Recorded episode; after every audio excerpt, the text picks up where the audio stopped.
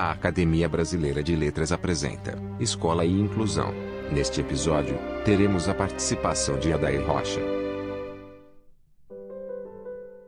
Olá, sou Antônio Torres. Em nome da Academia Brasileira de Letras, agradeço a todas e todas pela audiência e saúdo o professor Dr. Adair Rocha, que dará continuidade ao nosso ciclo de podcasts Escola e Inclusão. O professor Dr. Adair Rocha é formado pela Universidade Federal do Rio de Janeiro, onde fez pós-doutorado, é professor adjunto na PUC Rio e na UERJ, no Departamento de Comunicação Social, em ambas as universidades.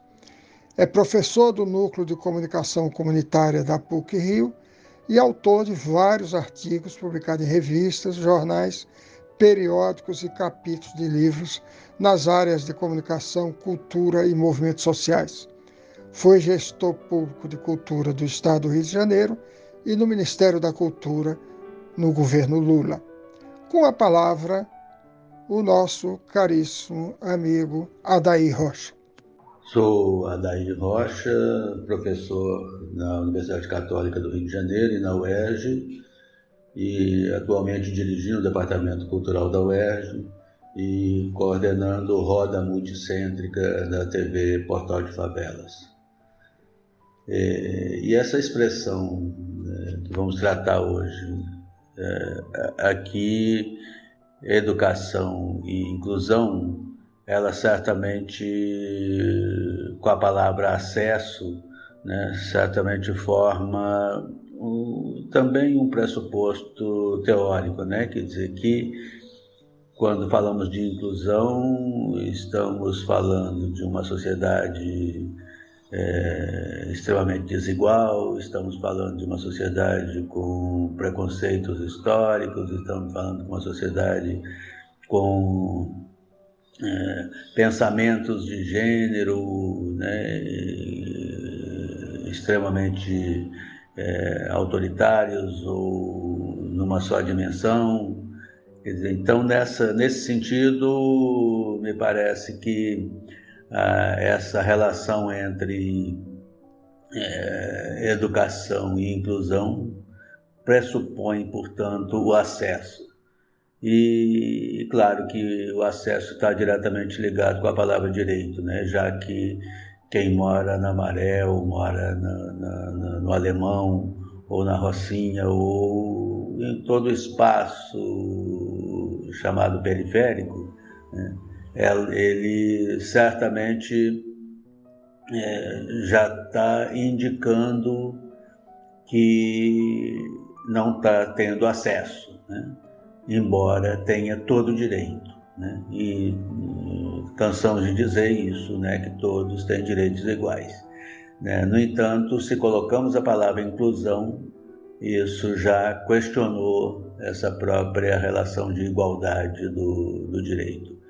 E para entrar então nessa outra perspectiva, eu queria é, narrar aqui uma trajetória do, do último sábado, onde de manhã é, estive na abertura de uma é, reunião grande é, que está promovida pela Assembleia Legislativa do Estado do Rio de Janeiro, é, conduzida pelas deputadas é, Mônica Francisco, Renata Souza e pelo deputado Valdec Carneiro, é, que trata da questão que, do que foi chamado de literaturas cruzadas. Isto é, como é que se dá a aproximação daquilo que vem sendo produzido né, pelos, pelas favelas e periferias e que no campo da literatura tem seguido né, e tem trazido frutos mundiais, né, como a gente já teve agora a Kisiane com o Prêmio Camões, como é o caso da é, Carolina de Jesus, é, doutora honoris causa FRJ, e vamos pegando muita gente né, que está dentro desse campo e que tem uma discussão certamente com as instituições, e entre as instituições vai estar a Academia Brasileira de Letras, vai estar as academias né, estaduais, e na verdade isso certamente indica também uma natureza de política pública, né? uma vez que a própria Assembleia Legislativa está interessada em cuidar dessa questão de que política pública é essa que vai facilitar é, não só essa aproximação, mas o desenvolvimento eh, dessa potencialidade que existe no conjunto da cidade e da sociedade. Nesse sentido, certamente é importante tratarmos de uma outra questão que é também de natureza é, conceitual, né? que é essa relação centro-periferia, o favela asfalto, né? E que para falar falarmos de inclusão, certamente precisamos falar de um aspecto aí que é muito importante, que é essa quebra dessa dicotomia centro-periferia favela-asfalto e a perspectiva da multicentralidade, né? Gente, e essa multicentralidade certamente vai estar colocando a potência e a fragilidade da cidade em todos os seus territórios, né? E dessa forma, então, aquela, aquele primeiro encontro ali em Manguinhos, né? Na Escola Parque Marielle Franco, né? Tudo, cada expressão dessa é extremamente simbólica, né? E onde se deu, então, essa reunião do cruzamento de literaturas, né? E aí, por falar em cruzamento de literatura, eu cruzei a avenida é, sugestivamente Dom Helder Câmara e entrei na favela do Jacarezinho, onde grande parte, um número grande de pessoas já estava aguardando, é, que pertencem a esse projeto do Portal Favelas, da TV Portal de Favelas, onde o Rumba Gabriel é uma das lideranças né, criadoras desse processo. E aí atravessamos a favela do, do Jacarezinho, passando por diferentes é, espaços onde a significação da inclusão está colocada, né? onde estava uma escola salesiana, onde estavam diferentes é, projetos é, sociais. Né? E, e aí, claro, que quando estamos falando de inclusão, dizer, os projetos sociais certamente têm um significado que ainda está no campo da assistência, né? E que relação de inclusão é essa que vai estar no campo das políticas públicas é o outro debate de fundo que certamente temos que, que buscar. E, e aí a TV Portal de Favelas, né, que é essa relação da comunicação e da cultura e a produção de um imaginário que represente essa multicentralidade da cidade, é, o que estava em curso ali naquela, naquele percurso né, que fizemos é, por dentro da favela do Jacarezinho. E saindo de lá, eu atravessei uma parte da cidade, vindo aqui para a Zona Sul, para o Morro Santa Marta, é, exatamente na escola de samba Santa Marta, né, onde quatro folias de reis se encontravam. Essas folias de reis, é, vindo de Inhoaíba, é, da, do Morro da Formiga, é, da Mangueira, né, a tradicional Folia de Reis Sagrada Família, e foram recebidas no Santa Marta pelos penitentes do Santa Marta. E aí, por que, que eu estou citando isso? Porque estamos falando absolutamente de inclusão, né? De que forma a Secretaria de Cultura do, do município do Rio de Janeiro podia estar fortale, fortalecendo e ajudando, né? na existência desse, desse encontro, mas o que chamava atenção de fato é essa troca, né, o que, que uma folia de reis representa. Ela, certamente, de um lado, representa a cultura popular, ela representa também a religiosidade, né? imagina que essa certamente seja uma das expressões mais fortes do ponto de vista é, popular, do significado do Natal. Né?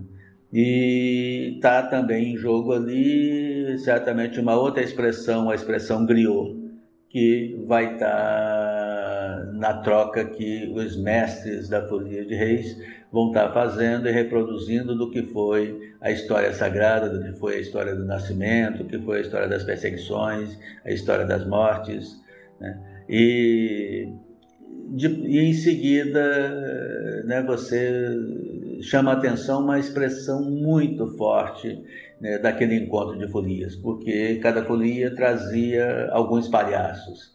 E os palhaços representam os soldados de Herodes, e, e, onde que se queria encontrar o menino que, pelo fato de dizer que era Deus e que era poderoso, ah, os reis daquele momento não queriam que ele existisse, né? Então tinha todo o processo de perseguição. Por isso os palhaços vêm mascarados, né? E essa máscara, esse mascaramento é extremamente significador historicamente.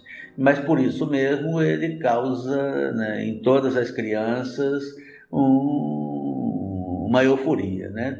É sai criança de todo quanto é beco, de todo quanto é lugar, para vir é, se aproximar, desafiar e ao mesmo tempo correr dos palhaços.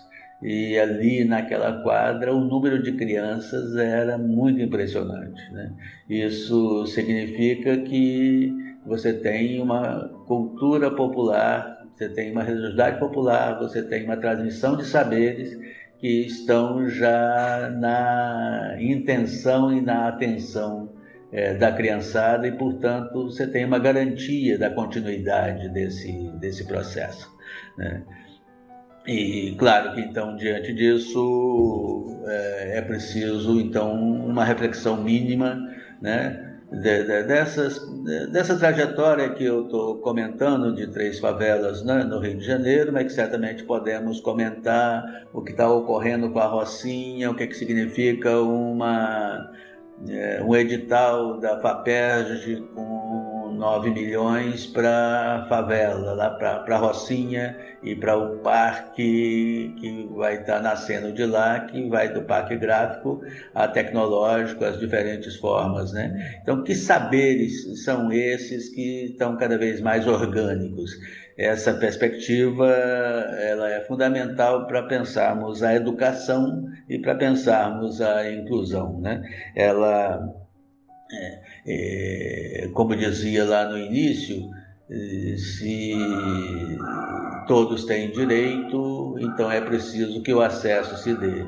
E enquanto esse acesso não acontece com as favelas tendo a mesma qualidade é, das escolas e dos processos todos de inclusão né, que, que possam acontecer, certamente ainda é prioridade das prioridades as cotas. Né?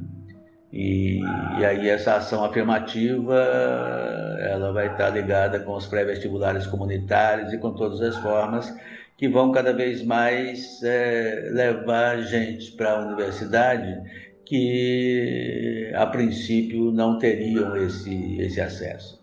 E quanto mais esse acesso se dá, tanto mais as possibilidades né, do, do, que certamente podemos chamar da produção dos novos intelectuais orgânicos né, vai se dar, porque é, a multicentralidade da cidade sendo pensada e sendo pensada a partir dos seus diferentes territórios e sendo pensada a partir de pessoas que certamente são os sujeitos fundamentais de todas as pesquisas que vão estar acontecendo para que as situações é, aberrantes, né, do ponto de vista político, estrutural, estruturante, é, diminuam a sua forma de acontecer ou que possam até ser superadas. Isso certamente significa inclusão, isso significa uh, educação, isso significa acesso. Você pode acessar todos os podcasts da academia através do nosso site. Acesse pelo link www.academia.org.br/podcast.